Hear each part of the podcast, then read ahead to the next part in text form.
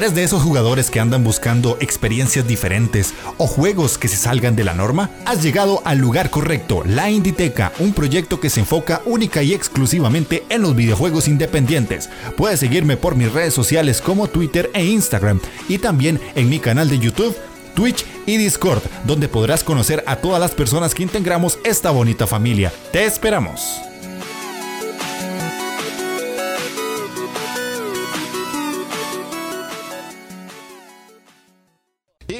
De hoy, pues como están viendo en el en la pregunta del, del, título del stream es básicamente vamos a hablar de que si el género roguelike está saturado. La idea es que si la gente que se vaya sumando al podcast tiene algo que decir acerca de los roguelike, lo diga y nosotros ahí lo vamos a ir eh, defendiendo o atacando, dependiendo de cómo sea la, la, situación. ¿Las hacemos parry o más bien les damos la razón, verdad? Entonces, eh, como les decía, esto es algo nuevo que normalmente yo no estaba haciendo, que era pasar los podcasts a Twitch, pero hey, eh, aquí el, señor a mi derecha es culpable de que esto suceda porque eh, yo le dije un día de estos, eh, me hace gracia lo que pasa dentro del podcast como tal, ya en un stream. Es, otro tipo de situación muy bonita, así que vamos a darle por ese lado. Así que Gamelur, gracias por estar aquí en este, esta primerísima edición del podcast de la Inditeca en Twitch. Bienvenido. Bueno, pues lo primero, que muchas gracias a ti por haber contado conmigo para este primer experimento, esta, eh, primer, esta primera toma de contacto con, lo que vas a hacer aquí. Yo ya te comenté que, que es, está muy muy bien. Yo estoy muy agradecido de haber tomado la decisión de hacer los podcasts en directo y espero que a ti te vaya genial. Y lo dicho, muchas gracias por haberme traído aquí en un tema que sabes que me encanta. De hecho, este era un tema que ambos teníamos hablado hace ya bastante tiempo de, de, otros podcasts que habíamos grabado, de hablar de roguelikes, porque es un género que se las trae. La verdad es un tipo de Género que ha sido explotado por todas las formas sabidas y por haber, y más que todo en los indies, y ya está llegando incluso a los AAA y de PlayStation salió un juego que ahora es roguelike y la gente se quedó así como, suave, ¿qué es esto? ¿Por qué el juego es difícil y me estoy muriendo a cada rato? Pero bueno, sobre dificultad en videojuegos ya sabes lo que pasa, ¿no? Sí, sí, sí. Interesante, pero... Eso lo hablaremos en otro podcast. El Tindroyes nos está haciendo una super raid con cuatro personas. Hola Tindro, pura vida. Muchas gracias por esa raid sotota. Ahí a la gente que viene con el Tindro. Sean bienvenidos. Vamos a. Estamos empezando, empezando un podcast para hablar de los roguelike y ver si realmente el género está saturado o no. Así que si quieren quedarse con nosotros esta horita aproximadamente pues los invitamos a que participen y que a la vez se queden escuchando nuestras locuras. Víctor Pérez, gracias por el follow. Pero bueno, Gamelur, básicamente vamos a empezar porque esto no puede ser presentaciones hasta el final de los tiempos. Lo que sí es que para la gente que no te conoce, eh, contarles un poquito qué es lo que haces, quién sos, dónde estás y cuál es tu proyecto. Bueno, pues para quien no me conozca, soy Gamelur, me podéis encontrar en Instagram, en Twitter, pero sobre todo en Twitch, que es donde hago mi gran parte de actividad. Eh, directos jugando a indies, eh, como gran amante de los indies que soy, junto aquí al compañero Inditeca. Y luego los podcasts en directo, donde hago entrevistas. E incluso entrevisté aquí al amigo Inditeca. Y luego eh, el podcast que tengo con Abogado Freak de Reflejando el Juego. Podcast diferido que podéis encontrar en iVoox. Exactamente, sí. Así que el señor Gamelur también está como bastante activo. No, bueno, no sé si tiene OnlyFans. De momento me parece que no. La gente me lo pide, ¿eh? pero. Pero no, todavía no, todavía no. Solo bañeras. Sí, solo, solo fotobañeras que no sé si tendrán costo, cosas así o lo que sea. Pero bueno, ahí vamos a, a iniciar con el tema. Gracias por el lurkeito, Víctor. La idea de este podcast es eh, darles un poquito en contexto para la gente que no conoce lo que es un roguelike y roguelite, explicarles de dónde proviene, de cómo es que surge todo este género que a partir de 1980 y algo, ahorita Gamelú nos da el dato exacto, sale un juego que se llama Rogue y a partir de eso se empiezan a generar otros juegos y hay bastante historia detrás hasta lo que estamos ya jugando nosotros. Y queremos contarles un poquito por qué es esto, por qué existe. Después vamos a ahondar un poquito en juegos que nosotros jugamos mucho dentro del género como tal, cuáles nos gustan, cuáles no nos gustan. Y después vamos a caer en el tema principal del stream, que vendría siendo si ya el género por sí está saturado a día de hoy. Así que Gamelur, te doy la palabra para que nos expliques ahí un poquito de historia del roguelike. Bueno, pues voy a empezar matizando un pequeñito detalle. Y es que te has comentado que todo salió hace unos 40 años aproximadamente, sobre 1980, con el juego Rogue. La cosa es que Rogue fue el, juego más, por decir una forma, el más representativo, el grande, ¿no? El que todo el mundo imitó. Pero no fue el primero. Antes hubo otros juegos, como por ejemplo, pues podemos estar hablando de Apple Minor o Sword of Goal. Juegos que no nos va a sonar de nada. Y que básicamente eran como el Rogue, juegos de mazmorras que al morir se reiniciaba todo desde el inicio, era todo aleatorio, iban cambiando las alas, los enemigos, todo. A raíz de, todo esta.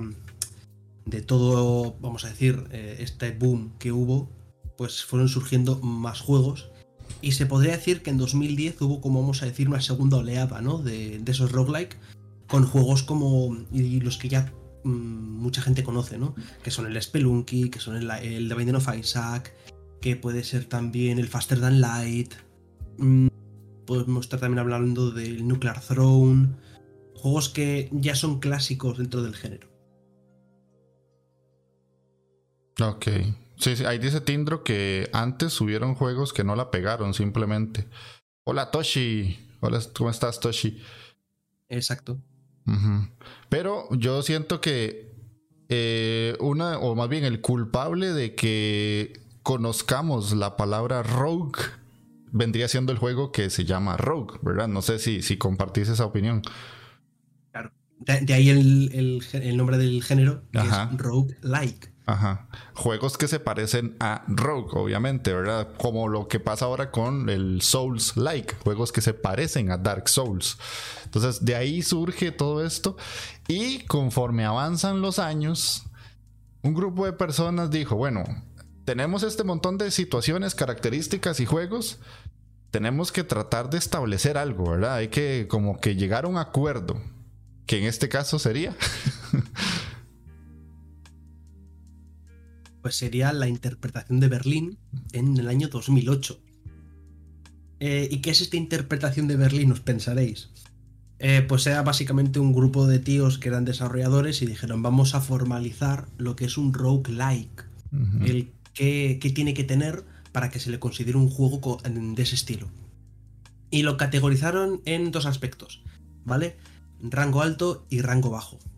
Eh, los de rango alto mm, podrían ser cosas como la permadez, como juego basado en eh, por turnos, eh, que fuese complejo, que incluyese exploración. Es decir, todos esos factores tenían que estar incluidos sí o sí para que fuese un rogue-like, ¿vale? Y luego los de perfil bajo, que eran opcionales, pues que tenía que ser single player, que tenía que estar en código ASCII. Fíjate, en 2008, código ASCII yo no entiendo. y luego cosas como que tener que, contener mazmorras, por ejemplo. Ajá. Sí, sí, de hecho es curioso porque son como hasta cierto punto unas reglas que digamos en el momento servían. Ahorita más adelante vamos a hablar de eso porque Gamelur de hecho grabó un podcast hace poco hablando de Hades y llegaron a una conclusión interesante que nosotros ahorita vamos a, comentarles también. Porque en ese entonces, digamos, para cómo se estaban comportando los videojuegos, era hasta cierto punto, ok, funciona, ¿verdad?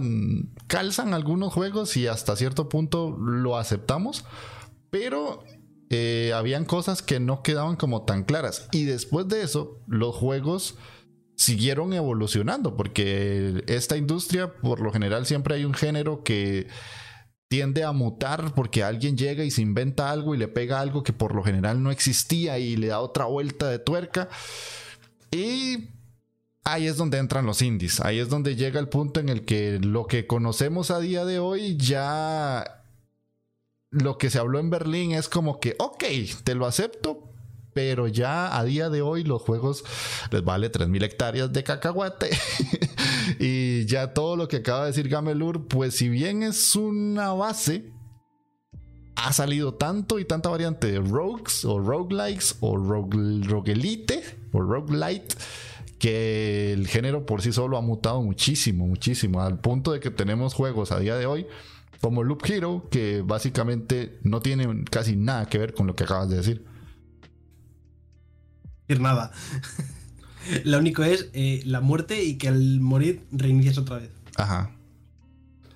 Exactamente. Entonces, a todo esto, pues nosotros tenemos aquí una, una pequeña escaleta. Yo hice un video que cuando empecé el canal de la Inditeca traté de explicar cuál era la diferencia entre un roguelike y un roguelite. En su momento, pues no es como que pegó y tuvo miles de reproducciones, porque no. Pero al menos la gente quedó contenta porque también eso es algo que nosotros tenemos que diferenciar entre un roguelike y un roguelite. ¿Verdad? Incluso ahora se estuve leyendo antes de empezar el podcast que hay un término que es roguelite, de rogue ligero, ni siquiera con, con lite, sino como si fuera de menor peso. Eh, no sé vos si querés explicar cuál es la diferencia entre uno y otro. Mm, a ver, lo explico un poco rápido porque al final son muchos factores o muchas cosillas. Pero eh, los roguelike son esos juegos que hemos hablado antes. ¿Qué es lo que pasa? Que los que no cumplen con todas esas eh, características de perfil alto que habíamos comentado antes, Em, se puede decir que no son, vamos a llamarlos puros, que no son 100% roguelike. Entonces, ¿cómo se les denominó? Roguelite o light.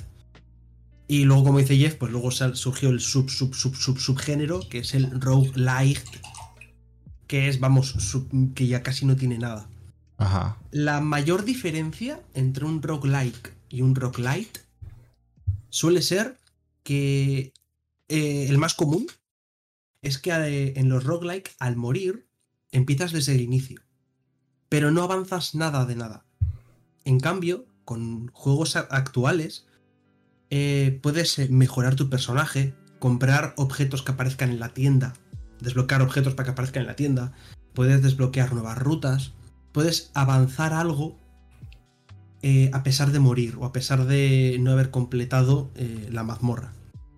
Y esos son los puntos importantes que tenían eh, los roguelike. Que había que empezar desde cero.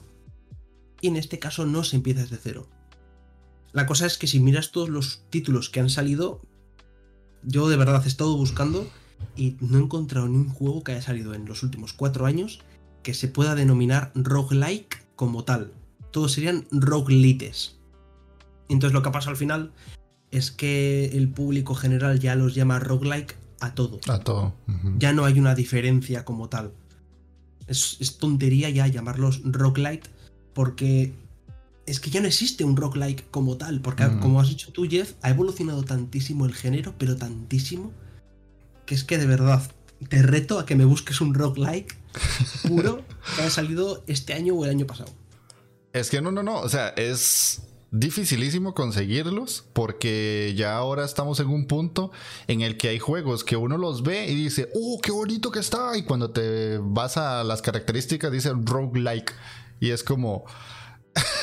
sí, es como, eh, eh, sí, está bien, entiendo que tiene el rogue dentro, pero es básicamente que lo único que hacen a día de hoy es que le ponen eh, mapas procedurales o ítems procedurales o lo que sea y que si te morís volvés a empezar y ya. Pero casi siempre eso tiene una ganancia porque si le quitan ese factor de que la gente sienta que está ganando algo, ese juego no pega. A día de hoy no pega, no vende. Y ese es, ese es otro tema que vamos a tocar ahorita también. Porque aquí pone Alexia, qué interesante eso de que tiene que ser por turnos. Yo pensaría que no calza también en el género. ¿Quién diría que viene de allí? Exactamente. Viene de allá porque eh, los juegos que se hacían en ese entonces estaban muy basados en Dungeons and Dragons. Entonces, a partir de todo eso es que surge este, como este género en cuanto a los juegos viejitos y se va atrayendo hasta los días de hoy. De hecho, si, si vos haces una conexión L, te vas dando cuenta que los rogue casi siempre es exploración de mazmorras, crearse un personaje, irlo leviando, ganando este, experiencia, obteniendo ítems, haciendo una mejora y por ahí va teniendo como esa parte de, de pequeños puntitos que le quedan de, similitud con Dungeons and Dragons, pero a día de hoy ya tenemos juegos que no tienen nada que ver con eso, ¿verdad? Simplemente que así ha ido evolucionando. Y pone Uldrix, eh, mi ignorancia está desapareciendo. Y Yes Kraken dice que se suscribió y no salió. Terrible. No sé. De hecho, a Gamelur le pasó un día de estos que no le salió la sub también y salió hasta el rato. Pero bueno, gracias por, por la sub, Yes Kraken. Eh, vamos a ver. Ah, pura sabiduría aquí, papá. Terrible, sí. Eh, vamos a ver en qué estábamos. Con el hecho de, de los roguelite a día de hoy, como lo que estabas diciendo, ahora no se consiguen roguelikes como tal.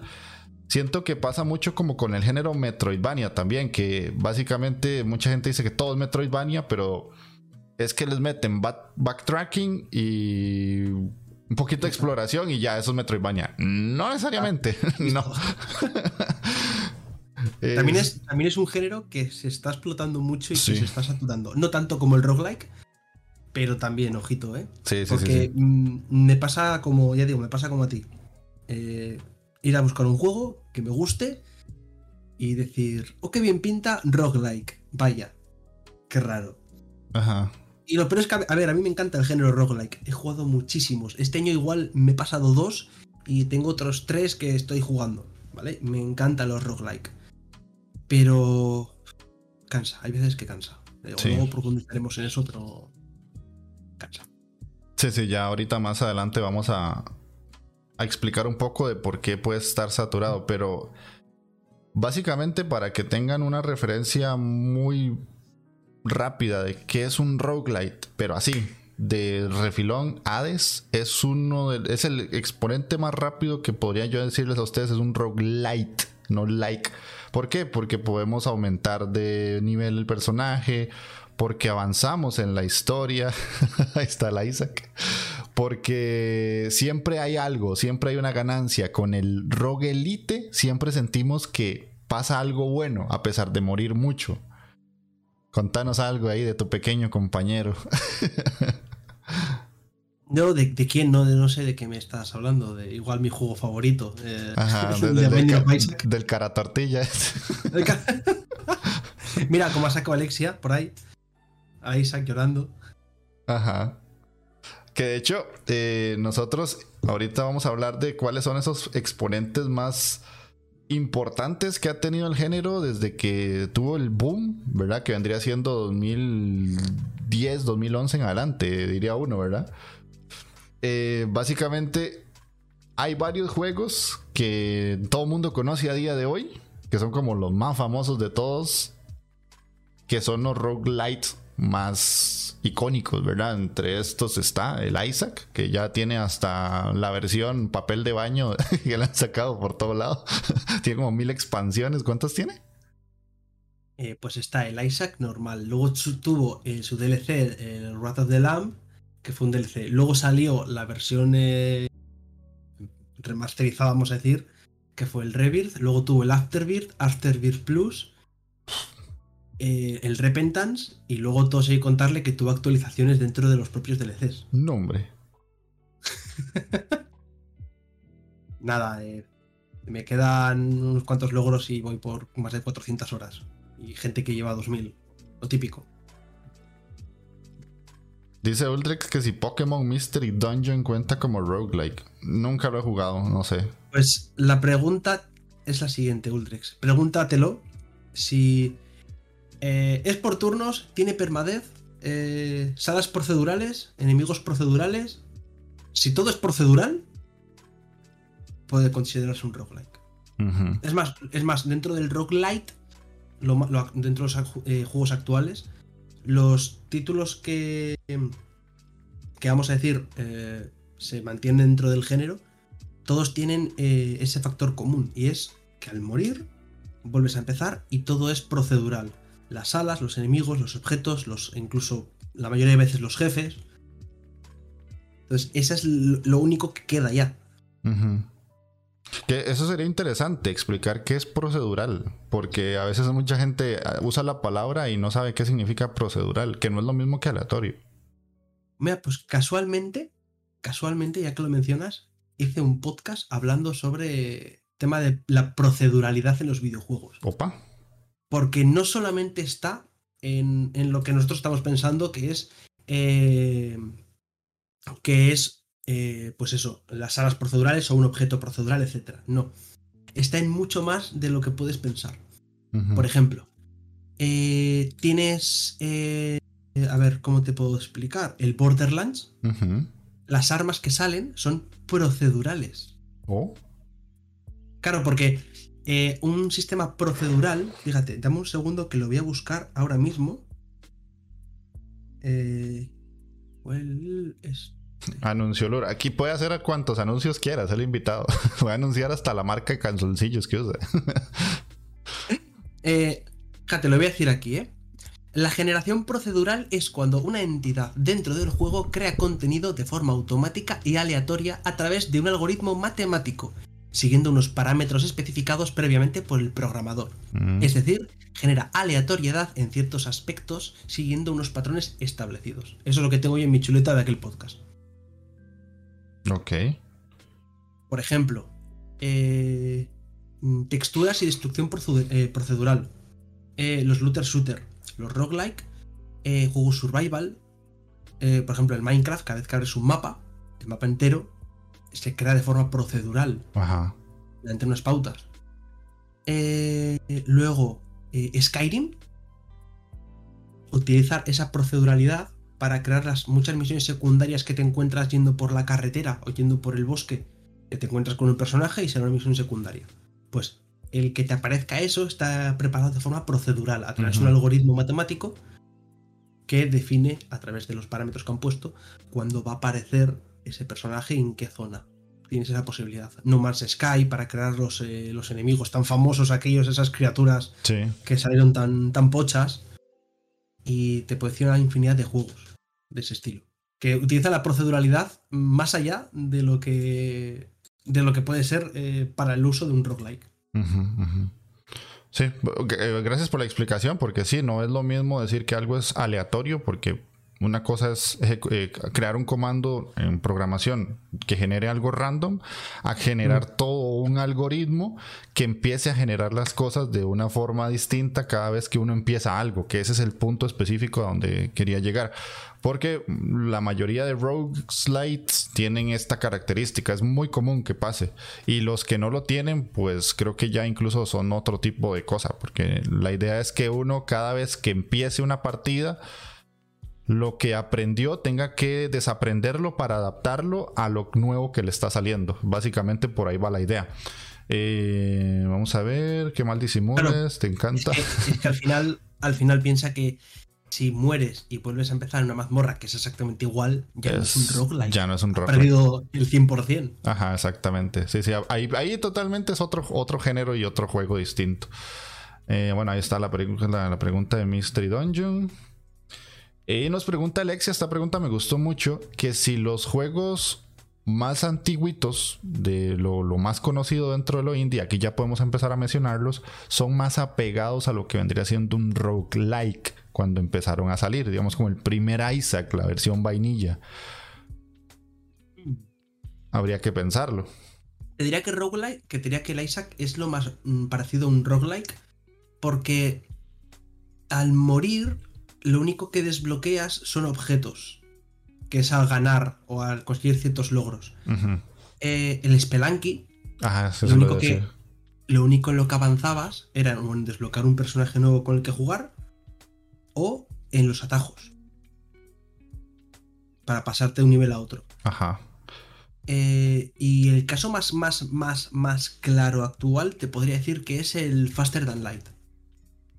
Ajá. Ese juego que tengo que volver a jugar porque no conseguí pasármelo.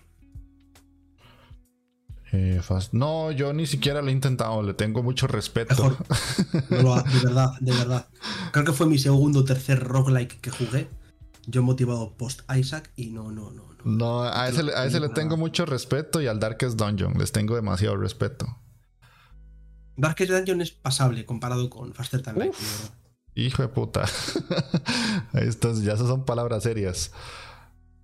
Pero sí, sí porque tiene, tiene muchos factores, es muy complicado. sí, vamos, vamos a nombrarles a, la gente cuáles son como los más comunes, ¿verdad? Los más conocidos, podría decirse. No necesariamente tienen que ser los más viejos, pero los más icónicos que siempre están como en la mente de las personas. De hecho, el The Binding of Isaac es uno de los más populares. Dead Cells, que básicamente hay un antes y un después de Dead Cells en el género.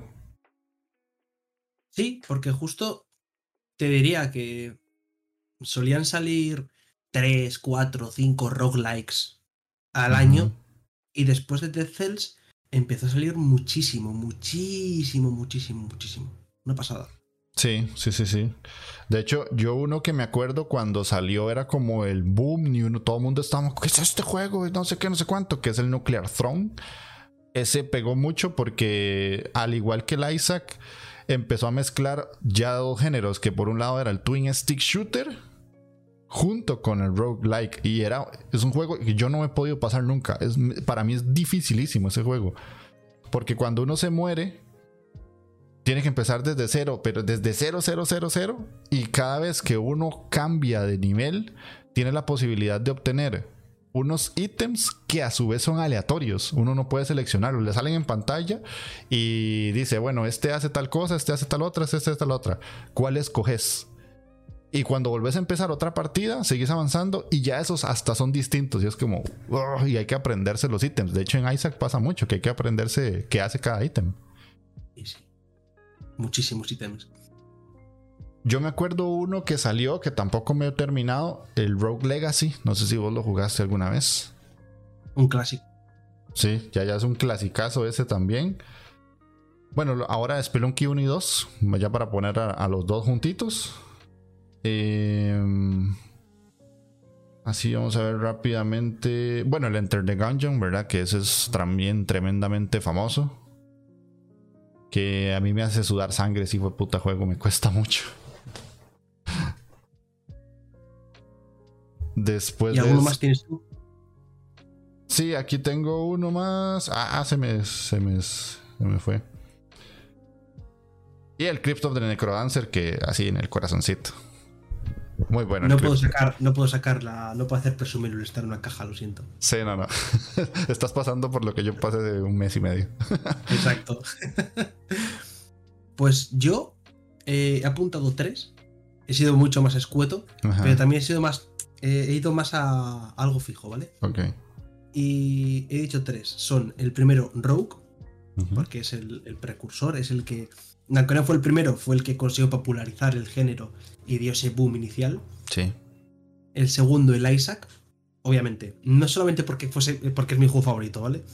Sino también porque eh, juegos como tú has dicho, el Nuclear Throne, el, el, eh, el Enter the Gungeon, juegos así se comparaban siempre con el Isaac. Todos los roguelike se comparaban con el Isaac. Era, era imposible no jugar, si habéis jugado al Isaac, obviamente, no jugar a un roguelike cualquiera y decir, eh, joder, mira, esto es, eh, mira, esto como el Isaac, o pensar, pues es que esto en el Isaac lo manejan mejor, esta mecánica, ¿sabes? Te, siempre estaba la comparación con él, porque era como que estaba en. había conseguido llegar a lo más alto. Y por último, te diría el Hades, porque ha conseguido ser un título muy, muy importante. Eh, estuvo nominado al, al, GOTI este año, ha conseguido muchísimos premios. Bueno, este año no, el, año pasado, perdón. Eh, ha estado nominado, ha ganado muchos premios. Y yo creo que de aquí a unos años vamos a ver lo mismo que pasó con Isaac. Que se va a comparar mucho con Hades y que van a salir muchos juegos de ese estilo. Sí, sí, sí. De hecho, eh, cuando te acuerdas que grabamos aquel podcast relacionado a, dónde estaba la línea entre el plagio y la copia. Mm. es verdad, aquí sí. Hay un juego chino que se parece mucho al Hades. No, no se parece mucho. Es el Hades. Es el Hades, bueno, es el Hades. Se, se llama como Hedus, ¿no? Pero se parece Era, un montón. era- era- creo que era más rollo vikingo, pero es que eran los niveles exactamente Iguales. igualitos. Igual en la Era cámara, igual los movimientos muy parecidos. De hecho, yo te soy sincero, hay un juego que creo que vos me habías dicho que no te gusta tanto, pero yo metería porque lo que ha hecho también creo que es un antes y un después de Slay the Spire, porque la mezcla entre cartas y rogue eh, eh, yo sé que no te gusta, yo sé. pero, pero ya ahora hay demasiados juegos del género que tienen cartas, pero es exagerado. Toda la semana sale mínimo uno. Que es roguelike cartas, roguelike cartas. Yo cada vez que digo, oh, me gusta este juego, tiene buena pinta, es un roguelike. Bueno, no pasa nada. Es de cartas. No, gracias. Ajá. Siguiente. Sí, sí, Me- sí. me- Me ha pasado, me ha pasado que he visto muchos que me interesaban, me parecían interesantes, pero no. Al final he dicho no, no, no, no, no, no, no, no, no.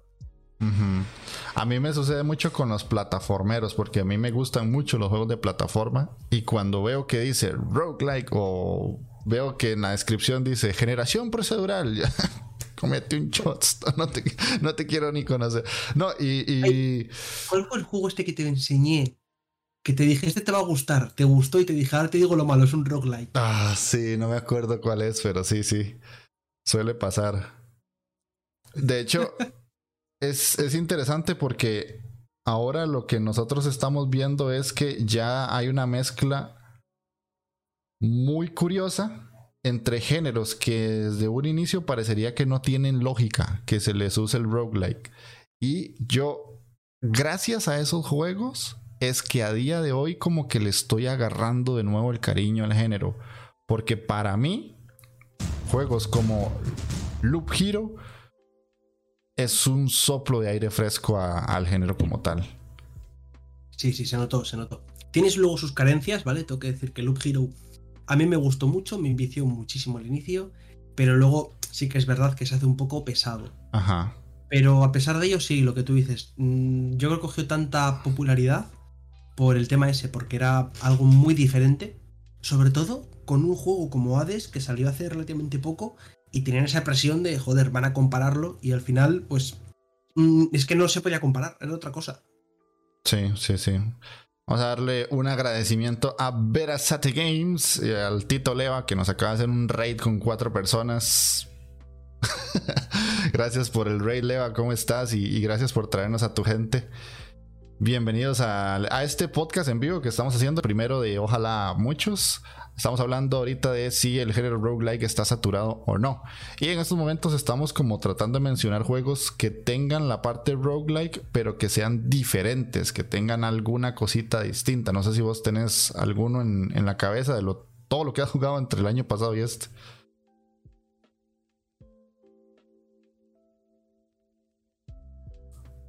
Perdón, ¿me has preguntado al Byro o me has preguntado a mí? ¿A vos?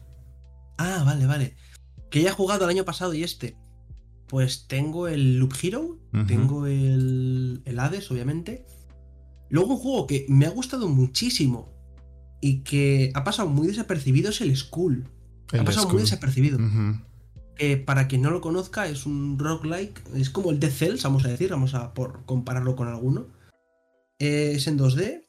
Y la mecánica interesante que tiene es que el personaje puede coger una calavera ¿vale? Y se transforma en otro personaje. En un lobo, en un árbol, en etc. Eh, cada uno con sus habilidades, características, velocidades, eh, tipos de ataque, etc. Y lo guay es que a través de la aventura puedes coger, y aparte de evolucionar esa, ese- esa calavera, puedes coger otras y cambiar en mitad de la partida de, de modo de juego. Tienes que adaptarte también a, esa, a esos cráneos que te van tocando. Ujú. ¿Qué más he estado jugando? También he estado jugando al. Estoy mirando ahora mismo. Eh, Dreamscaper, eh, el Orbital Bullet. Son juegos que me han gustado bastante también dentro del, dentro del género. Mm, sobre todo el Orbital Bullet. mm, más que por, por mecánica que, eh, que haga mejor o peor, es por el tema de la cámara. Ajá. Y es que es como. Son todos. eh, juegas como en un anillo. Entonces la cámara va moviéndose todo el rato. No sé, me Ah, parece súper interesante, me parece muy chulo. Ya me acuerdo Sí, el, cuál el que es. estuve jugando en el especial, sí. Ese que me rechazaron 20 veces y lo conseguí en el último intento. Sí, ya sé cuál es. Exacto. Sí, sí. Ahí confundí, confundí a Levairo. Él también creyó que la pregunta era para él. Y bueno, nos respondió de hecho uno que vos has jugado, que es el RoboQuest. El RoboQuest también me gustó muchísimo. Eh, sobre todo porque mm, es como tú dices, otro soplo de aire fresco. Era un juego muy diferente. Y es un, vamos a decir, un Borderlands. Porque es un, es un shooter con estética muy Borderlands. Con objetos que van cayendo y van tocando diferentes. Es de verdad muy Borderlands. Y me gustó bastante. Lo quiero seguir jugando, pero tengo otros muy pendientes. eh, quiero terminarme. Es que, es que hay mucho roguelike, de verdad. Ahora mismo estoy jugando a, a 3. Ajá. A 3. A 3. Sin contar el Isaac. ¿Vale? Que ese está siempre. Eso es un- una constante en mi vida. Orbital Bullet, Dream Escaper y Tour Room. Y luego tengo muchos más para jugar. Que estoy viendo aquí, que tengo muchos más. Ajá. Y que es, es que son muchísimos. Y eso que ya digo que me encanta el género. Pero es que no puedo jugar a más de dos a la vez. O tres, con suerte. Porque carga demasiado esto. Porque como es tanto de morir y reiniciar, morir y reiniciar. Uf, a veces que se hace duro. Sí, de hecho, Alexia dijo uno que a él si quiere nos cuenta su experiencia, porque hace un día, hace pocos días atrás me contó algo que le pasó con el Star Renegades, que es un juego duro, es duro el cabrón, pixel art hermoso. Estuvo en Game Pass por un tiempo, yo lo traje a un stream y me gustó la propuesta hasta cierto punto. Pero es un juego en el que parece cualquier juego más con historia. O sea, parece un juego de avanzar simplemente. Lo malo es que a la hora de combatir morís. Y, pare- y la- el combate es como si fuera por turnos. Como si fuera un RPG o un JRPG de los antiguos. Y el, el detalle es eso, de que una vez que morís, lo que hay que volver a hacer es demasiado, porque es muy profundo, es muy, muy, muy, muy trabajado. A mucha gente le encanta. Y a Alexia le pasó una, una, situación bastante heavy un día de estos y ahorita nos contará. Y Tindroyes nos habla del Void Bastards. Ese yo lo jugué, Tindro. Me agradó hasta cierto punto. De hecho, la parte curiosa del Void Bastards es que es de ex desarrolladores de. Ay, ¿cómo se llama esta, este género, este juego? De. Ah. Ay, se me olvidó el nombre. De. Que, es, que son tres juegos, que sale el Big Daddy. Se me fue el nombre del juego. El, el Bioshock. El Bioshock, de ex desarrolladores de Bioshock. Que se salieron Ah, ya, que, que todo, o sea, todo se fue a la mierda después del Bioshock Infinite. Y crearon su propia compañía por aparte. Y lo primero que hicieron fue un roguelike shooter con aspecto cómic. Que a su vez eh, tiene una de las cosas que menos me gusta a mí de los roguelike. Que es cuando hacen como mapitas. Que son como circulitos y esos tienen un camino. Y uno escoge el Sí. camino. Yo eso lo detesto sobre todas las cosas. Pues eso tiene el, el Faster Than Light, lo tiene. Sí, sí, yo eso lo detesto. También es verdad que el Faster Than Light es de 2013, Ajá. creo. Y este será de. Y el Void Bastard lo tengo yo en la wishlist eh, eterna, esa. Y creo que es de 2018, 2019, 2020, algo así. Dice Tinder. A mí me gusta lo del caminito, no me bañen. no, no, son gustos. Ve, aquí está lo de, lo de Lexia. Dice: Star Renegades es lindísimo. Es un RPG con historia, pero cuando uno se muere vuelve a empezar. Va a liberar unos planetas que están siendo subyugados por terroristas intergalácticos. Y en cada planeta hay que derrotar varios tipos de enemigos: Grunts, generales y Behemoths. Ese juego estaba en Game Pass, creo que está todavía. Me lo descargué, Ajá. quise jugar, no saqué tiempo, lo desinstalé y dije algún día lo jugaré. Ajá. Algún día. Sí, yo, yo le hice un stream como de una hora y media y ya no más. Los Behemoths vienen siendo como el boss final de cada planeta. Sí, ese es el detalle, de cada planeta. Y si uno se muere, hasta donde entiendo yo, y Alexia me corregirá, hay que empezar desde cero. Y volvemos a empezar. Pum, pum, pum. sí, es una mierda, pero el juego gusta mucho y llama la atención. Eh, es lo que tiene el roguelike. Sí. ¿eh? Sí, sí, Lo sí. que hay, lo que hay. ¿eh? Dificultad en videojuegos, si quieres, hablamos. Sí. Dice que la última round de ella duró 5 horas y la perdió. Dios, Es que, es, es que esas cosas a mí no me gustan de los roguelike. Cuando hacen que sea una run tan larga, no me gusta.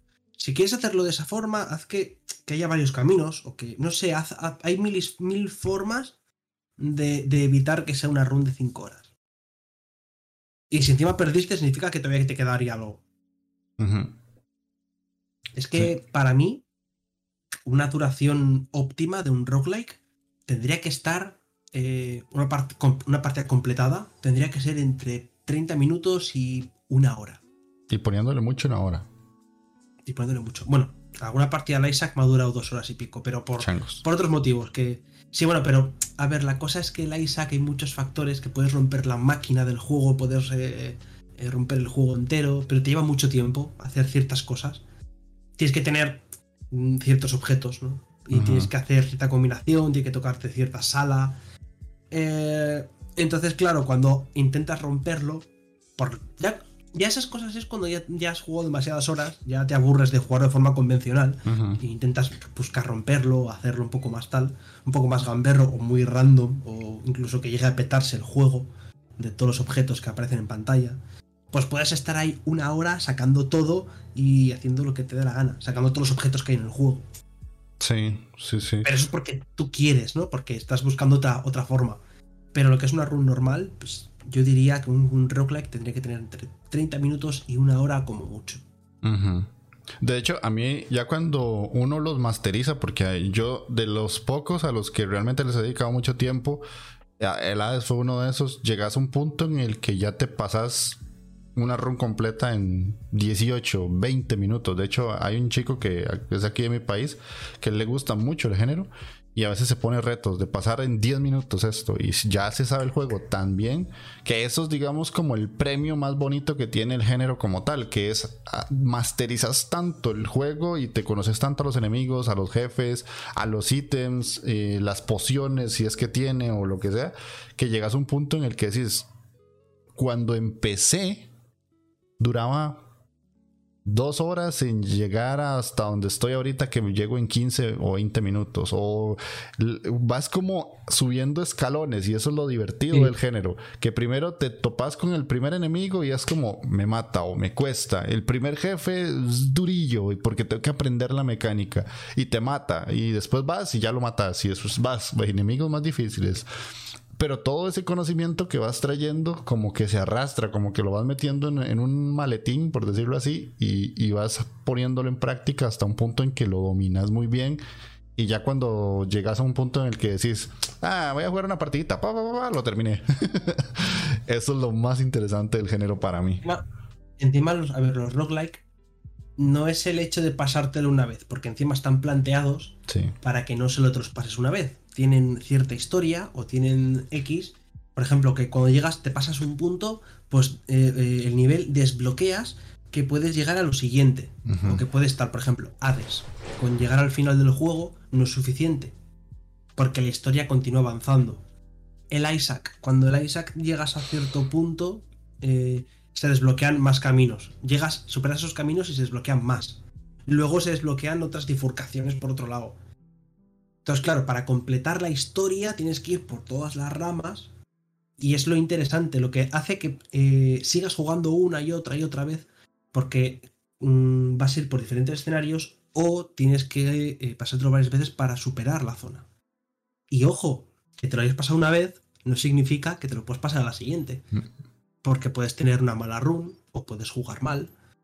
O lo bonito es que mm, puedes jugar tu primera partida a ese juego y pasártelo el juego. Porque te hace una run fantástica. Has tenido una buena suerte, te ha salido una buena run, eres relativamente bueno en ese género y te ha salido. Y te has hecho una run en el primer intento o en el tercero o cuarto. Pero no es la única que tienes que hacer, tienes que hacer más, obviamente. Sí.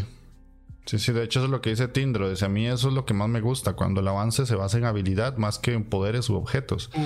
Yo el school lo pasé una vez sola y después no pude volverlo a pasar. Es muy normal, hay gente que le, que le sucede, de hecho a mí me pasa que muchas veces termino la primera run y está ahí todo contento y listo y yo, ok, vamos por lo siguiente y pasan muchas más hasta que lo logre. ¿Verdad? Porque la mancoteca está siempre ahí. No lo quería decir yo, no quería decir No, no, hablar no, de una no. mancoteca, pero me- lo sacas tú. Sí.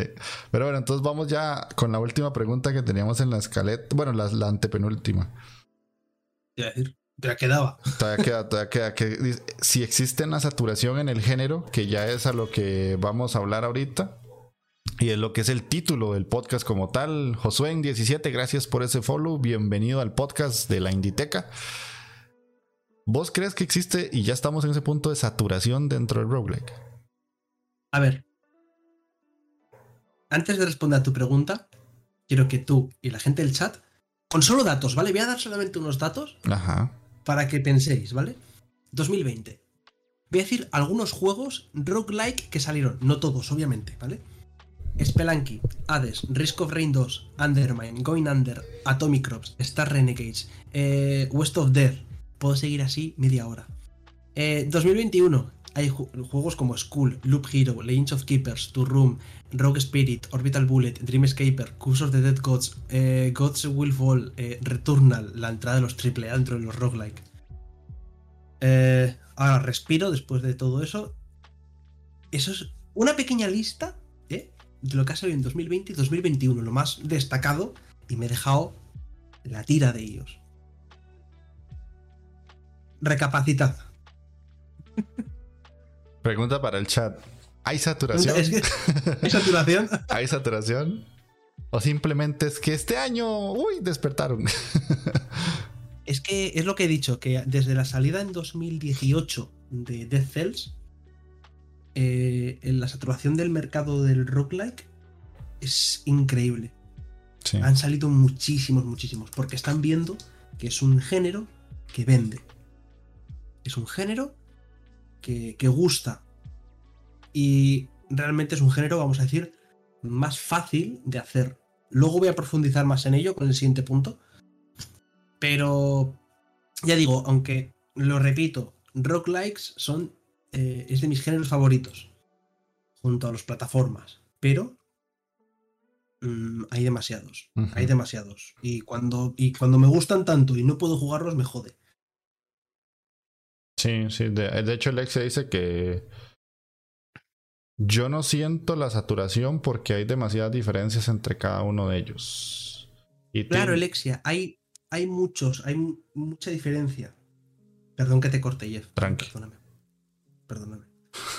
No. ¿Quieres decir algo o puedo responder? seguí, seguí, seguí. Puedo, vale.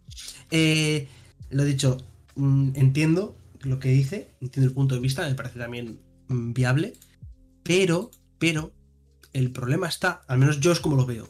Yo cuando juego, yo suelo jugar X juegos, ¿no? Eh, intento jugar a dos, tres juegos a la vez.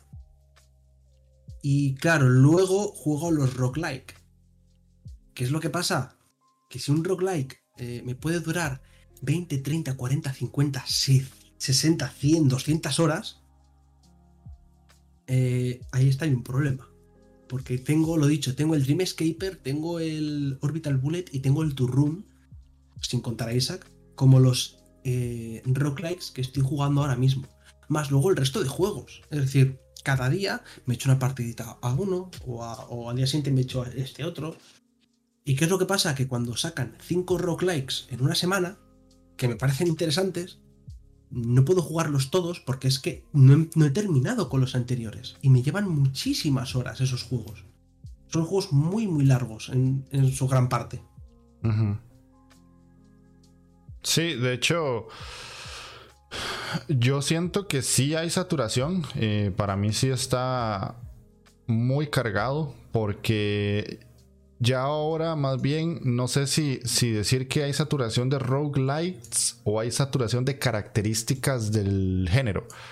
Como pasó mucho en el AAA que sacaban muchos juegos y todo tenían que tener eh, elementos de, de RPG, que era subir de nivel O todos tenían jetpacks. Todos los shooters tenían que tener jetpacks o botas con propulsión o cosas así. Ajá, exactamente. Entonces yo. o este 3.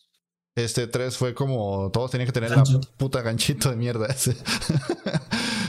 o ser de fotos, pero bueno. Eh, la idea es esa. O sea, yo siento que el género por sí está saturado. O sea, en el sentido de todos los indies que sacan juegos que sean twin stick shooters, plataformas, eh, dungeon crawlers y todo eso tiene roguelike. Entonces para mí el género está saturado por ese lado. Pero además de eso hay que sumarle todos esos juegos que no son de esos géneros específicos, que casi siempre van como con un Excel diciendo cómo deberían ser a día de hoy, sino que es un giro de tuerca que además le meten eh, elementos procedurales y permadez, que son como las dos características que siempre van de la mano para que en Steam aparezca dentro del género roguelike, dentro de la etiqueta, ¿verdad? Entonces, yo siento que sí, por lo menos en el sector indie. En el sector AAA solamente tenemos el Returnal, creo que es que se llama. Sí. Aparte, el Returnal, joder, qué gracia me hizo. Porque empecé a leer gente, incluso prensa, especializada diciendo que wow, súper revolucionario el Returnal, porque cuando mueres tienes que volver a empezar, es increíble y, el mapa cambia. ¡Wow! Lo, nunca he visto. Amigo, bienvenido al indie. Falta indie en tu vida, compadre. Te falta indie. Es que me mató, te, te juro, Jeff, que me mató cuando dicen, tú convencidos, en plan, es, esto es súper revolucionario, es increíble lo que, lo, que, lo que esta mecánica puede suponer, porque es muy interesante, es muy chula, da mucho juego. No, si ya sabemos que da mucho juego. Llevamos más de 10 años con un montón de juegos, un género que lleva 40 años de edad. Es que, es que es como si de repente me dice, no, guau, es increíble, como eh, clicas en el gatillo y el personaje dispara con la escopeta con un retroceso espectacular. ¡Wow! Este Doom Eternal es revolucionario. Ajá. Sí, no, no. Pues es, exagerado todo lo, que, lo que pasa. Yo siento que la saturación va más de la mano con lo que te decía yo de que y ahora es parte de muchos desarrolladores indie. Y esto, esto yo lo venía viendo desde hace ya varios años atrás porque eh, habían conferencias en las que se decían que existía como una fórmula para vender juegos en Steam. Y eso tenía que ser juego pixel art con generación procedural y que tuviera o característica Metroidvania o Twin Stick Shooter. Y eso casi siempre pegaba en Steam. Y eso lo escuché hace 3, 4 años atrás. Y a día de hoy se está cumpliendo, solo que le metemos plataformas, que es como lo más normal ya de lo que estamos viendo. Pero lo malo de todo esto es que yo siento que el género como por sí solo se ha ido de, como borrando la línea donde uno puede decir, bueno, este juego es roguelite y este no. O sea, a veces cuesta mucho ya entender porque ya en algunos casos lo único que hacen es que le meten permadez y ya. En algunos otros es permadez y eh, procedural y en algunos otros ya le meten un poquito más de cosas y es como, bueno, entonces ahora hay como cuando uno habla de metal, ¿verdad? Que tiene el black, el death y el trash y, eso se empieza a, dividir hasta llegar a... a ver, a ver, a ver, a ver, a ver, a ver, a ver, a ver. A ver, está el power, pero es que del power sale la, vertiente celta, la vertiente con guturales, la vertiente no sé cuál, la vertiente tal, y dices, a ver, a ver, a ver, Pues con el roguelike pasa exactamente igual. Sí. Están los de acción, están las plataformas, están los 2D, están los tricks, los Twin Streak Shooter, joder, ¿cómo, me cuesta decir eso?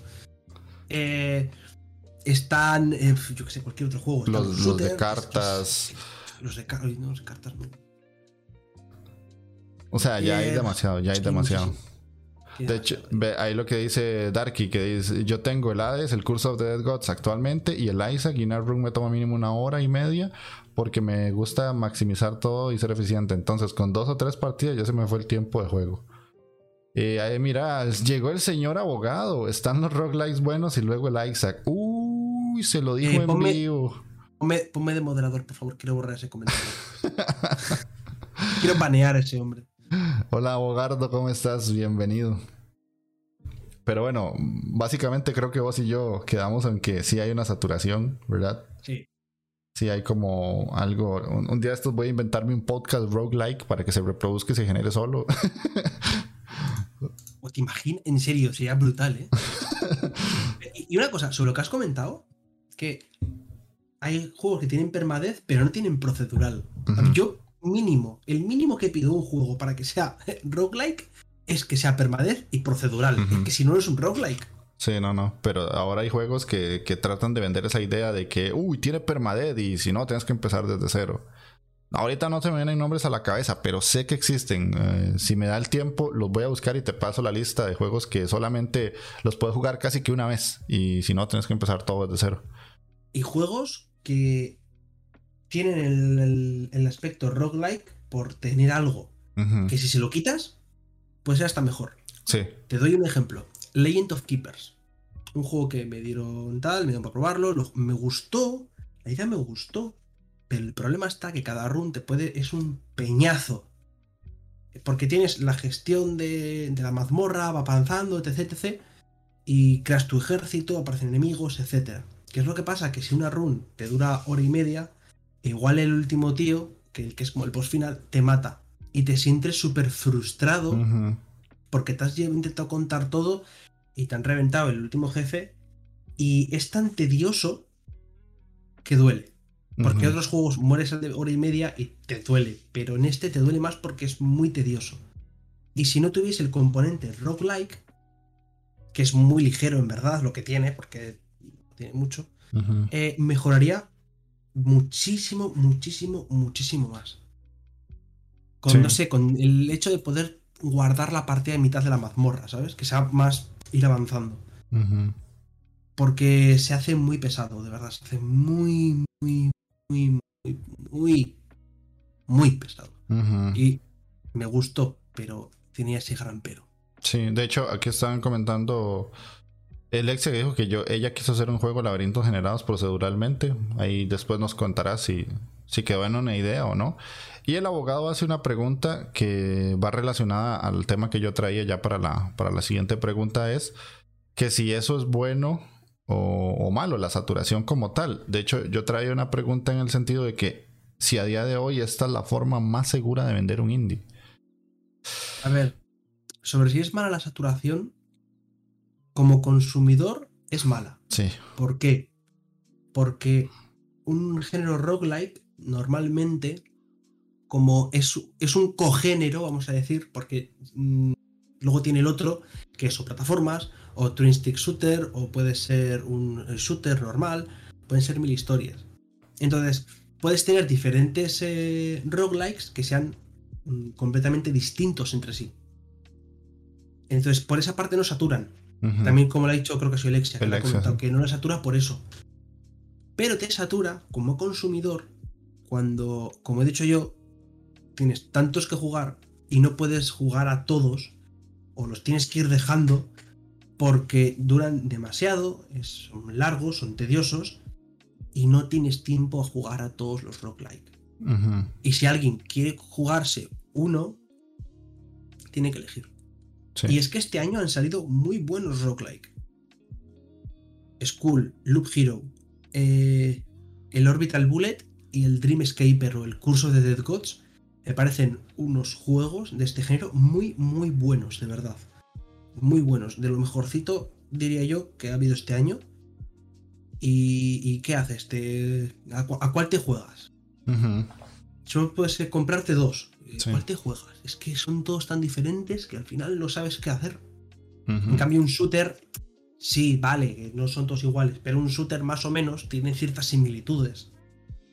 No es tanto, no, no van a ser todo igual de genéricos, pero mm, no, hay tan, no hay tanta diferencia como con Rogue. Sí, de hecho, hay abogado está hablando bastante y nos pone que eh, con respecto a la le parece interesante y maravilloso porque es una experiencia absorbente. Bueno, ahí ustedes tienen el podcast, ¿verdad? Creo que mencionan un poco de todo eso. Eh, después dice que con respecto a la, saturación hay que analizarla en base a se, dice con base al mercado. Hay una saturación de todos los géneros porque a día de mucho, a día de hoy hay mucho de todo. Y lo que decís vos, Gamelur, que hay una forma de enfocarlos porque no puedes jugar a todo. Después Darky dice que siente que la saturación es buena si hace que los juegos sean únicos y mejoren. Pero como dice Gamelur, es mala porque no dejas de probarlos con... y uno se pierde con varios juegos. Darky, es de los míos. Sí. Es que, digamos, el punto que tiene abogado es bueno porque, digamos, que nosotros jugamos mucho indie. Y el detalle, y lo que quiere explicar Gamelur también, y me pasa a mi abogado, es que tal vez vos estás escarbando, porque nosotros hacemos esa labor de, agarrar y quitar toda la, morralla que hay y tratar de buscar joyitas. Y cuando las llegas y las encontrás, decís, qué bien encontré esto. Y es un rogue. Y es como, porque tiene que ser un roguelike, no puede ser simplemente un plataformas más, no puede ser simplemente un shooter más, no, tiene que tener ese esa característica de que mínimo sabes que es un juego al que hay que dedicarle de 15 a 40 horas para entender la historia completa. Claro, es que ahí está la cosa, que es lo que he dicho antes, es que abogado no ha estado cuando lo he comentado. Sí. Que yo tengo tres juegos, o dos, tres juegos que juego, lineales o de mundo abierto, y luego tengo dos o tres roguelike que voy jugando a la par, voy jugándolos poco a poco y avanzando de a, poco, porque hay muchos que me pueden durar 60 horas o 100 y los voy jugando de poquito. Y no es porque yo tenga enfocado el hobby así, sino que incluso yo esto, esto lo hacía antes de, antes de Gamelur. Yo me tenía esta mecánica antes de jugarme dos Rogue y jugarme dos juegos. Y no puedo, porque es que si tengo dos Rogue y me duran 80 horas y los voy jugando de a poco, no me da tiempo a poder jugar a los siguientes. Es que School me duró 60 horas. Eh, Loop Hero me, duró otras 60 horas. Y eso que fue a principios de año cuando apenas había juegos y todavía podía jugarlos. Sí, sí. Yo no tengo, yo no tengo 40, 60 horas. Es así de sencillo. O sea, yo por eso también son juegos que los evito porque es que no me da la vida ahorita. Y aunque no estuviera estudiando, no se puede sacar 60 horas todos los meses para pasarse un juego. Porque si voy a sacar 60 horas, mejor me juego un RPG que también es lo mismo, pero por lo menos puedo guardar partida. pero bueno. Claro, y no sientes que has perdido tanto. Exactamente. Eh, hay un saludo a Imanol que, que se vino aquí al, al, podcast con nosotros, el famoso Imanol. Dice Darky, si los juegos tardaran 20, 30 horas no sería tanto problema, pero a Isaac le he metido unas 300 horas y aún sigue. O a Nuclear Throne le he metido 50 y no yo lo he pasado ni una vez. Entonces, después de jugar tanto, no se le olvida jugar algún otro que quería por acabar quemado. Abogado dice que a mí los roguelikes no es que me llamen mucho, pero Metroidvania y juegos Souls sí me llaman bastante. Hay muchos juegos de esos géneros y no simplemente surgen juegos únicos que marcan un antes y un después. Por lo general te encuentras juegos que perfeccionan las bases de sus géneros. El detalle, abogado, es que a veces salen mucho Metroidvania y Rogue eh, Souls like que le meten roguelike y uno es como ¿por qué? pero ¿por qué no podías dejarlo simplemente donde estaba quedito hermoso y bonito? no ya le meten ese otro esa otra característica y volvemos a hablar todo lo que ya hemos dicho ¿verdad? Eh, luego sobre lo que ha dicho abogado que, pasa lo mismo también mucho con, con los Souls y etc es que hay un detalle que es que los roguelike vamos a decir que es un género aparte.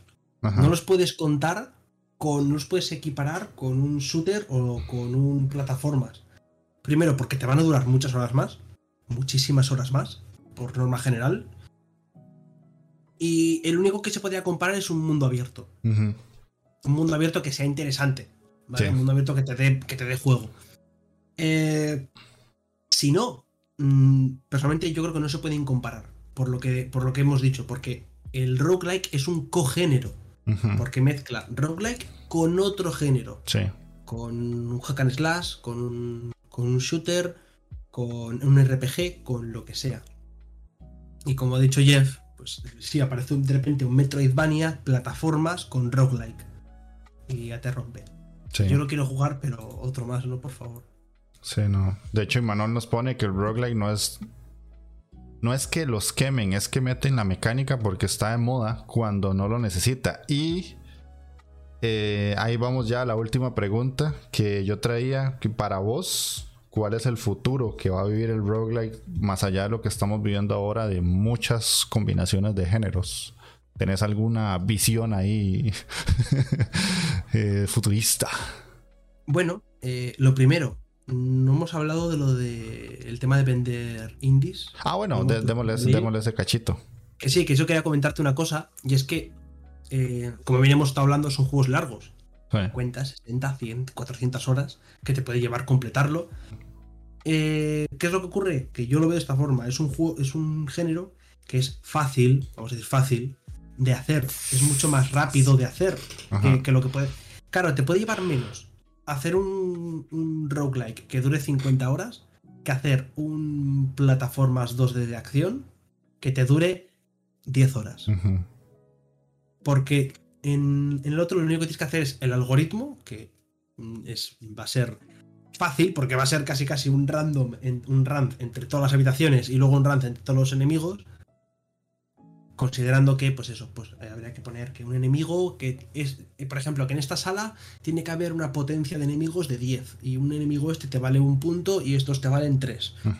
Y solamente puede dar 10, no puede pasarse, por ejemplo, ¿no? Quitando esos aspectos, eh, tienes que configurar eso y crear los personajes, enemigos, salas y objetos. El resto se va generando aleatoriamente. Entonces, cuesta menos, es más fácil, repito, fácil, que hacer un plataformas que te dure 10 horas. Sí. De hecho, sí, hay... Bueno, y Manuel te da la razón, básicamente, que es como un subgénero. Puede ser un shooter roguelike o un shooter role RPG. Sí, sí, sí, sí, de hecho. Y el abogado dice que para él los roguelike eh, no son un género, sino más bien una técnica para ofrecer. Bueno, una técnica, no. Yo también diría que es un subgénero.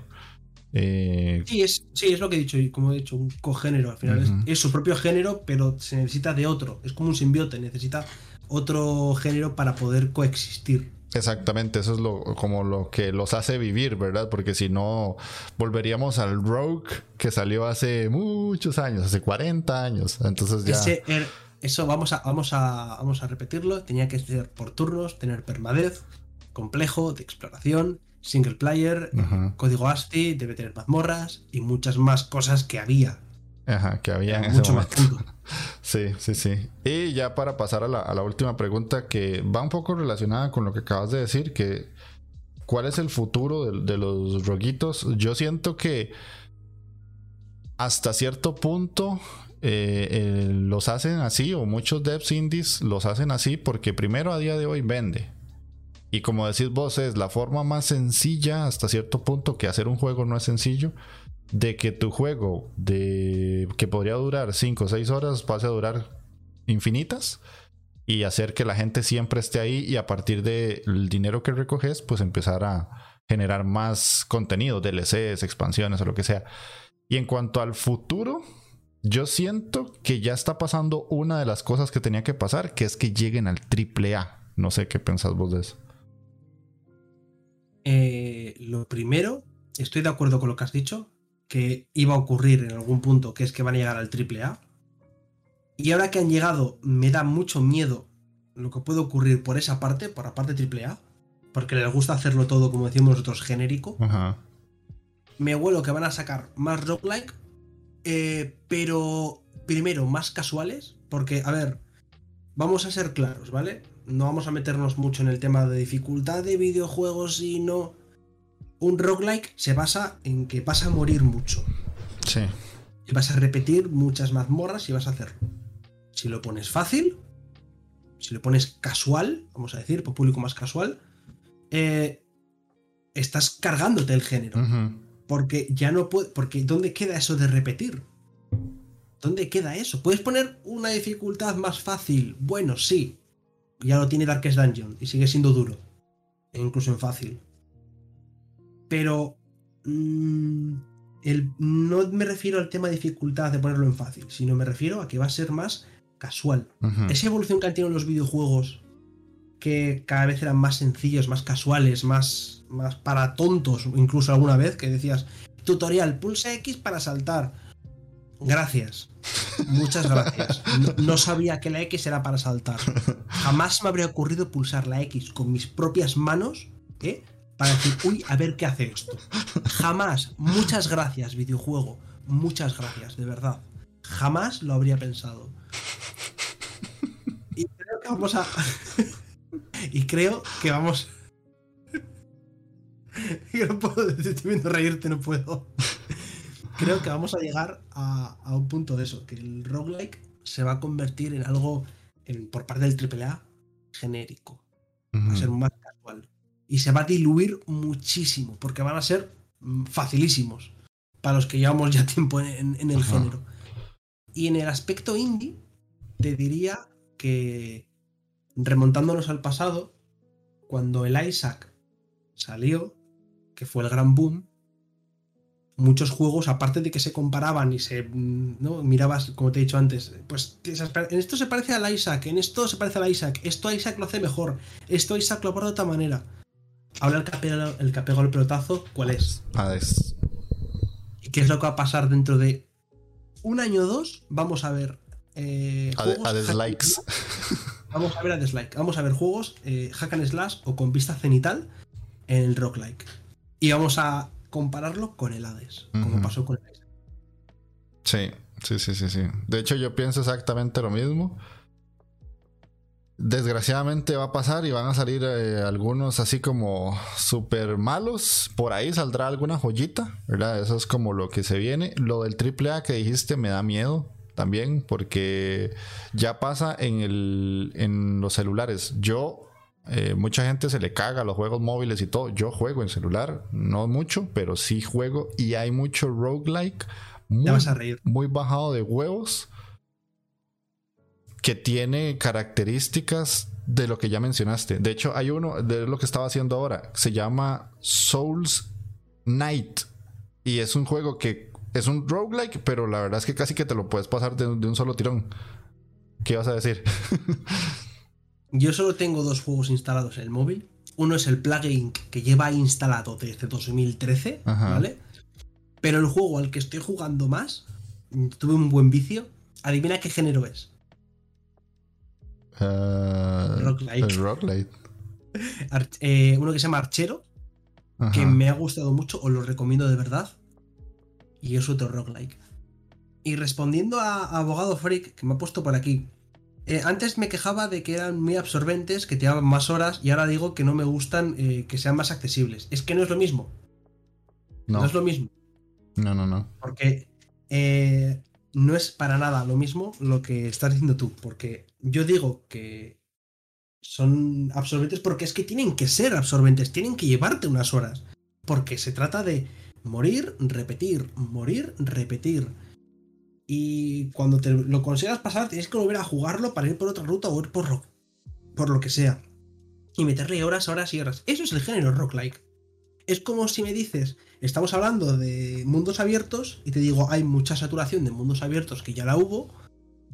Y solo puedo jugar, pues hablamos lo mismo, ¿no? Solo puedo jugar dos al, al año, porque es que me, me, me mete mucho y ojalá fuese los mundos abiertos, no quiero que sean eh, pasilleros. Pues obviamente no quiero que sean pasilleros.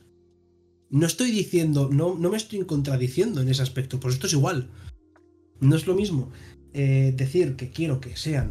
Eh, mm, que no quiero que sean tan fáciles a decir que no se contradice, es que no se contradice, abogado. No, no intente sacarme las cosquillas, no se contradice. Que sé que lo que está intentando el tío, no se contradice. No, se contradice, tío, que no. A mí me hizo gracia un día que pusiste un Twitter, abogado me saca de mis casillas. Oh, sí, sí, sí, me saca mis casillas. Este género debería estar contento, ¿no? Que no siente solo saturación y ofertas variadas en el mercado. Que me guste este género no significa que, tenga que estar contento porque salgan 200 rock-like. No estoy contento porque no puedo jugarlos. si aquí abogado te sacan 800 juegos de pelea que te encanten, ¿no te jodería no poder jugarlos a todos? O 800 plataformas que te... Tú los ves y dices, me encanta, lo quiero jugar. Y al día siguiente sale otro y dices, me encanta, lo quiero jugar. Al día siguiente salen tres más, me encanta, lo quiero jugar te pasaría y pensarías exactamente lo mismo, que están saturados. ¿Te alegrarías? Claro que me alegro porque si salen tantos es porque, aparte porque funciona y vende, es porque a la gente les está gustando. Y eso me alegra. Pero hay una saturación y eso es, eso es así. Sí. No confundir. bueno, bueno, yo, yo pensando, pensando a futuro, yo diría lo de los AAA y que se va a ver en géneros, eh, no, más bien en géneros no, se va a ver mucho en, dobles A.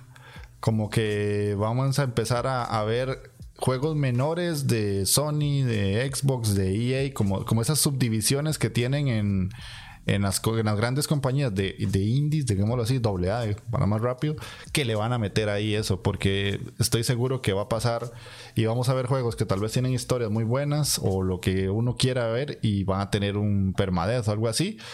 Y la gente va a tener que volver a quejarse de que porque la dificultad, de que porque no se muere, de que porque hago esto, que porque no tiene otro, otra forma más, más fácil de jugarse. Y, y no sé si pasa porque no tengo, me esperaría ver roguitos en VR. No sé si pasa ya. Porque no. como no tengo VR, no, no, miro nada del catálogo de VR. pero seguramente hay ya. Posible, posiblemente habrá, algunos, pero yo creo que no está tan, tan pegado.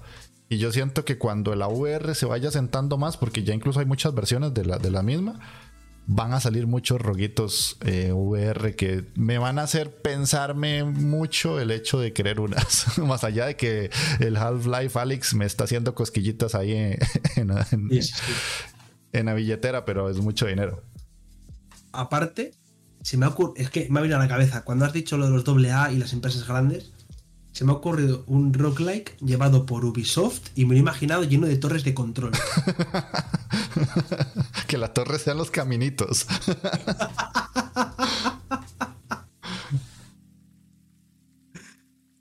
Vamos a ver, dice, es un problema mío, no del mercado. Si hay 10 juegos de peleas al año, comento porque hay variedad para todo el mundo.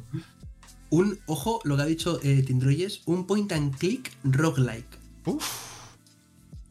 Uf. un point and click roguelike. Uf. Uf.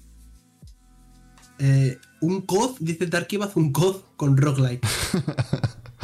Pero ya cuando matan a la gente y tienen que volver a, revivir, ¿no sería ya eso el inicio del roguelike en el COD? Los mancos que nos matan en, en plenas entramos. Cuando mueres, cuando mueres en la partida del COD, reapareces, pero con otras armas y otros objetos y otro equipo en otro mapa multijugador. Ajá.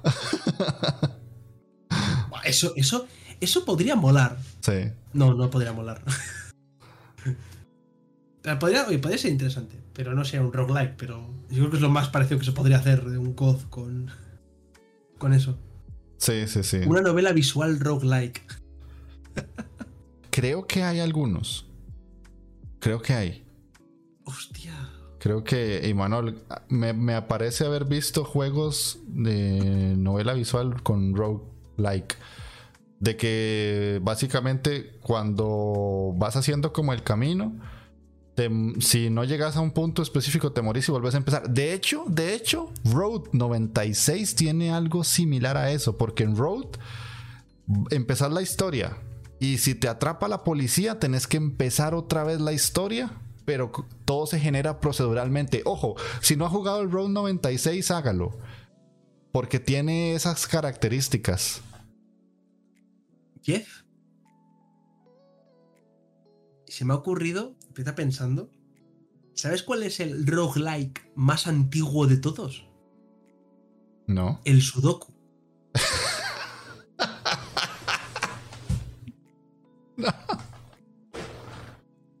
El Sudoku.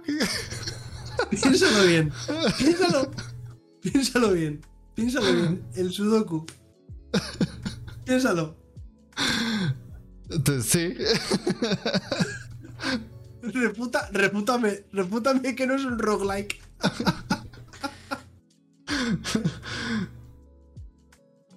De Pasado en turnos, permadez. Sí. Cuando ya te quedas atascado, tienes que empezar de nuevo. claro, claro. De forma procedural, porque tienes que empezar y según donde pongas, va a empezar de una forma diferente. Sí, sí, sí, sí. sí. ¿Está? ¿Está? Dice Jess que entonces se había jugado roguelike. Ya vemos a Ramelur con 300 horas del Sudoku en Steam. el, Buscaminas. El Buscaminas, sí. Es otro roguelike. Increíble. Lo que, lo que sacamos. Hemos sacado, hemos sacado ahí el, el, Sudoku te ha matado. Sí, sí, sí. la, la, sacaste la carta trampa y, sacaste cosquillas en mí, donde no había. No las gastaste todas antes, ¿eh? Con el Gamelur chiquito. No. Pinball Roguelike. Eh, hay un juego de pinball. Eh, podría ser. Y hay un juego de pinball que no me acuerdo si tenía roguelike, que es un indie. Qué raro que es Pixel Roguelike Simulator. Roguelike Simulator. Ay, ¿cómo se llama? El Demon Steel. Que no sé si es un roguelike per se, pero es un juego que es, eh, es, una mesa de pinball y se va generando como todos los objetivos de forma procedural hasta donde recuerdo. Es que he buscado eh, Pinball Roguelike y me ha parecido es el que tú dices. Ajá, el, Demon, Steel. Es un juegazo. Si te gustan los juegos de pinball, es pero joyita, joyita, joyita de esos juegos que les puedes dedicar 40 horas, una cosa así, porque no es la típica mesa de pinball que tiene dos, como los dos chunches para golpear y sacar los puntos, no, sino que tiene tres niveles y conforme vas sacando puntos, los niveles van subiendo. De hecho, creo que Tindroyes lo estuvo jugando cuando empezó el canal o por ahí, cuando conocí a Tindro, creo que estaba jugando ese juego. Y son como varias mesas en una sola.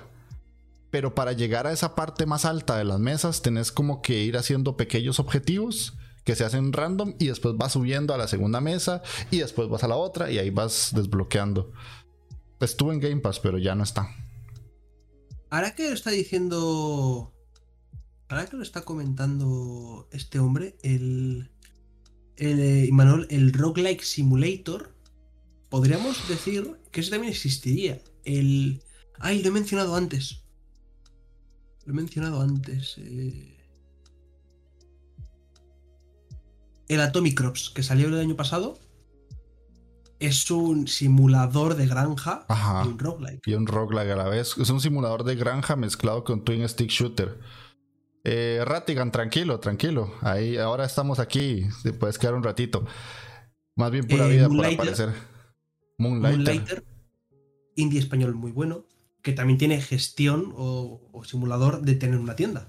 Una pequeña partecita del gameplay es eso también. Es tener una tienda, sí. Y el, y el Atomic Crops, hasta te podés llegar a casar. O sea, casar de un matrimonio con un personaje, mantener una granja y todo. Y tenés que defender tu granja de los ataques de los monstruos y los bichos para poder seguir avanzando. Es como una mezcla entre un Bullet Hell con un administrador de granjas. Ahí es donde ah, pasa lo que hablábamos ahora al puro inicio, que la creatividad hace que, ok, no importa que salgan muchos roguelike, pero si le ponen ese girito, ya uno se sorprende y se motiva a jugarlos.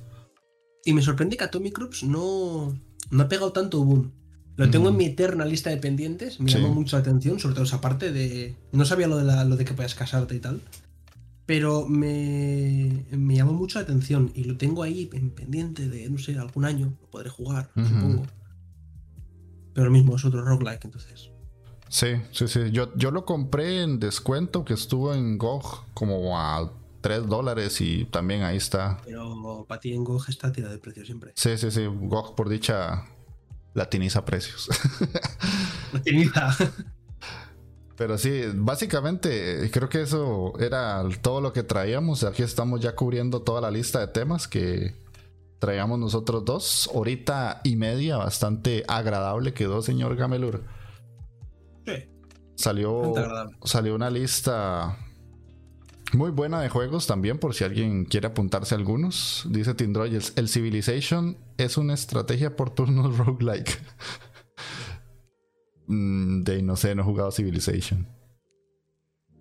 Yo nos recomendaría, ya como último, de juegos de 2020 y 2021 de lo que han salido, os recomendaría Going Under. Es un roguelike muy ligerito, ¿vale? Es de esos. Ahora va a el abogado. Es un roguelike relativamente sencillo. Me duró unas 12 horas. Es decir, es de esos que son bastante cortitos, pero muy chulo, ¿vale? Y es que además la run, una run te puede. La cosa es que una run te dura 5 o 10 minutos. Son runs muy ah, cortitas. Ah, pequeñitas. Claro, son muy cortitas. Lo que no me gusta es un poco es del estilo de, de los personajes que parecen mondongos, ¿vale? Son como salchichas y pedazos de salchichas.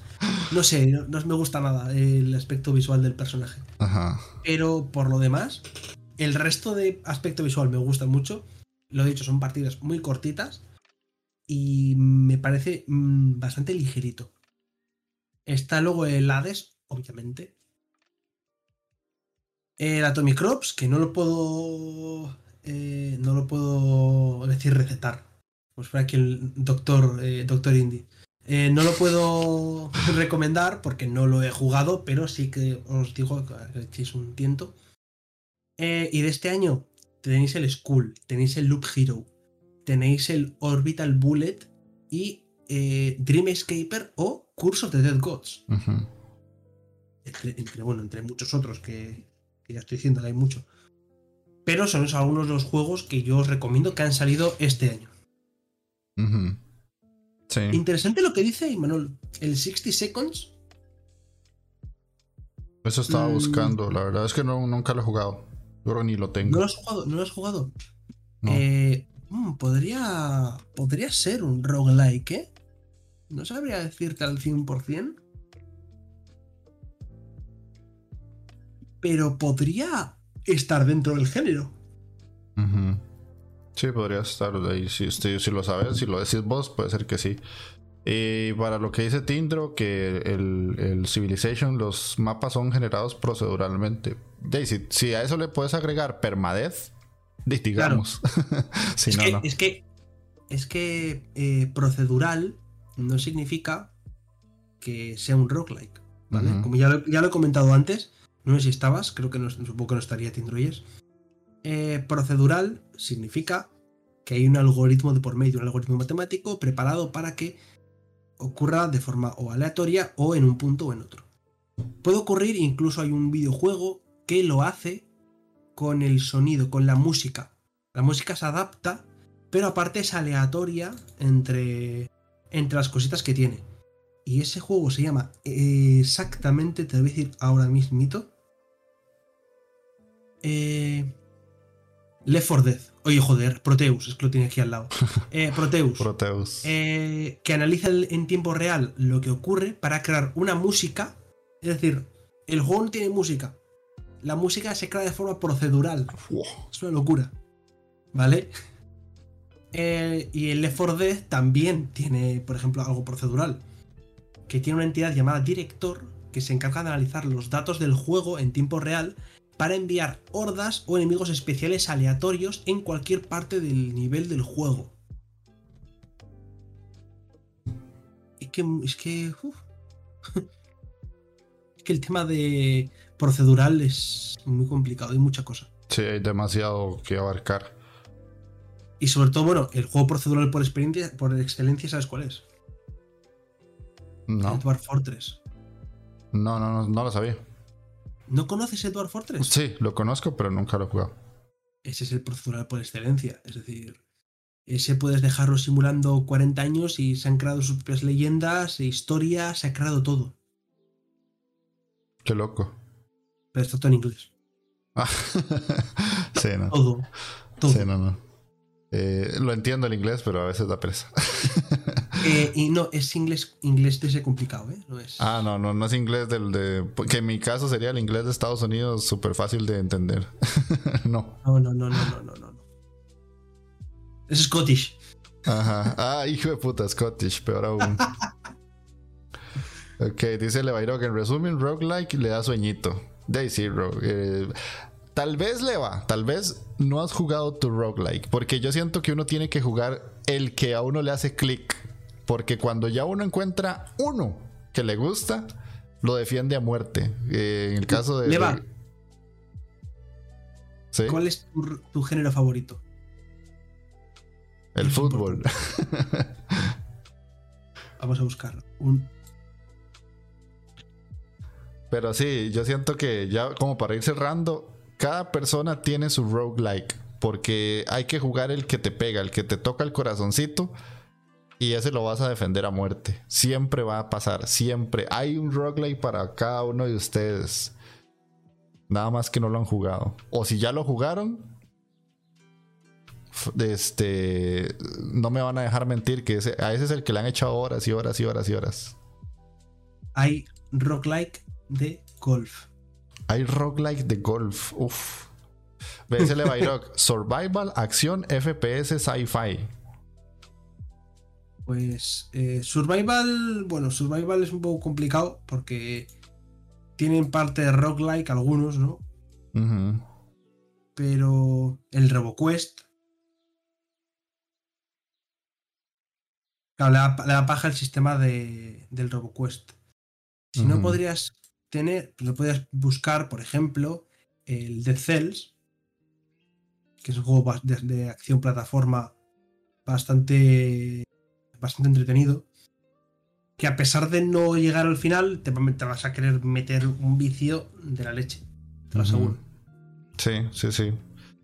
Y si no, yo siento que el Hades es uno con el que mucha gente hace un clic muy, muy profundo. Ya lo hemos mencionado hasta la saciedad, pero creo que es un juego que a mucha gente que no le gusta el género le ayuda a hacer ese clic porque tiene algo que motiva, no solamente es el morir por morir, sino que tiene algo más especial, de hecho. Y siempre eh, si no puedes jugar a Cara tortillas, sí. Pero bueno, vamos a irlo dejando por acá. Y nos pregunta Darky que el Void Bastard. Sí, el, el Void Bastard puede que le agrade, pero no sé yo, Leva, si le agrada el Void Bastards, que es un roguelike de First Person Shooter. Siempre mejor es desbloquear. Sí, Manuel, tiene razón. Sí, tiene caminitos, así que no lo queremos. Pero bueno, entonces, eh, muchas gracias a todos los que se pasaron a este primer podcast en vivo en Twitch. Brazocito coreano ahí de, los Indie Lords. Em, ojalá que les haya gustado, que le hayan pasado bien, que se hayan divertido y que aprendieran bastante de lo que es el rogue y el género como tal. Ahí Gamelur sacó bastante conocimiento de lo que ya había generado y lo que conoce porque juega mucho, como se dieron cuenta. Yo no juego tanto, pero la verdad es que es un género que por culpa de él he ido volviendo a querer, porque verlo jugar a veces hasta me motiva un poquillo ahí volver a, ciertos juegos. Y yo les recomiendo uno, tal vez de Byrock. Este puede ser como que ya para cierre, cierre, te guste porque es muy sencillito. Se llama Blazing Bigs. Es como un Isaac, pero muy, muy ligerito. Para entrar está, pero perfecto. Muy suavecito, muy, muy amena. Las partidas son muy rápidas de jugar. Y ahí les dimos una lista bastante amplia e interesante. Ya saben que si no siguen a Gamelur, pueden ir a su canal de Twitch, Gamelur, o su Instagram, que donde pasa poniendo muchas cosas de juegos, curiosidades, noticias. A veces saca hasta secciones nuevas, que he visto que estás poniendo cosas nuevas. Y de ahí no, pues ahí cuando ya vuelva a tener otro podcast de este tipo, no necesariamente va a ser siempre con un invitado, en algunas ocasiones puedo ser yo solo hablando de un tema en específico, pues ahí les estaré avisando. Ah. vale, vale, vale, vale, vale, en el Discord para que se den una vueltita, así que Gamelur, puedes irte despidiendo. Pues lo primero, muchas gracias a ti. Eh señor Jeff, no sé a qué lado tengo que mirar, creo que es a este. Muchas gracias, Jeff, muchas gracias por, eh, por haberme invitado, por haber hablado de este tema, haber estado este ratito de charla, eh, por haberme dejado hablar de este género que me gusta a la par que me frustra por no poder jugar a todos. Muchas gracias a toda la gente que ha estado por, por aquí, corazoncito coreano para todos también para Imanol, para Leva, para Kraken, para Abogado Freak para Tindroyes, para todos. Así que purísima vida a todos los que se pasaron. Chaito, que estén bien.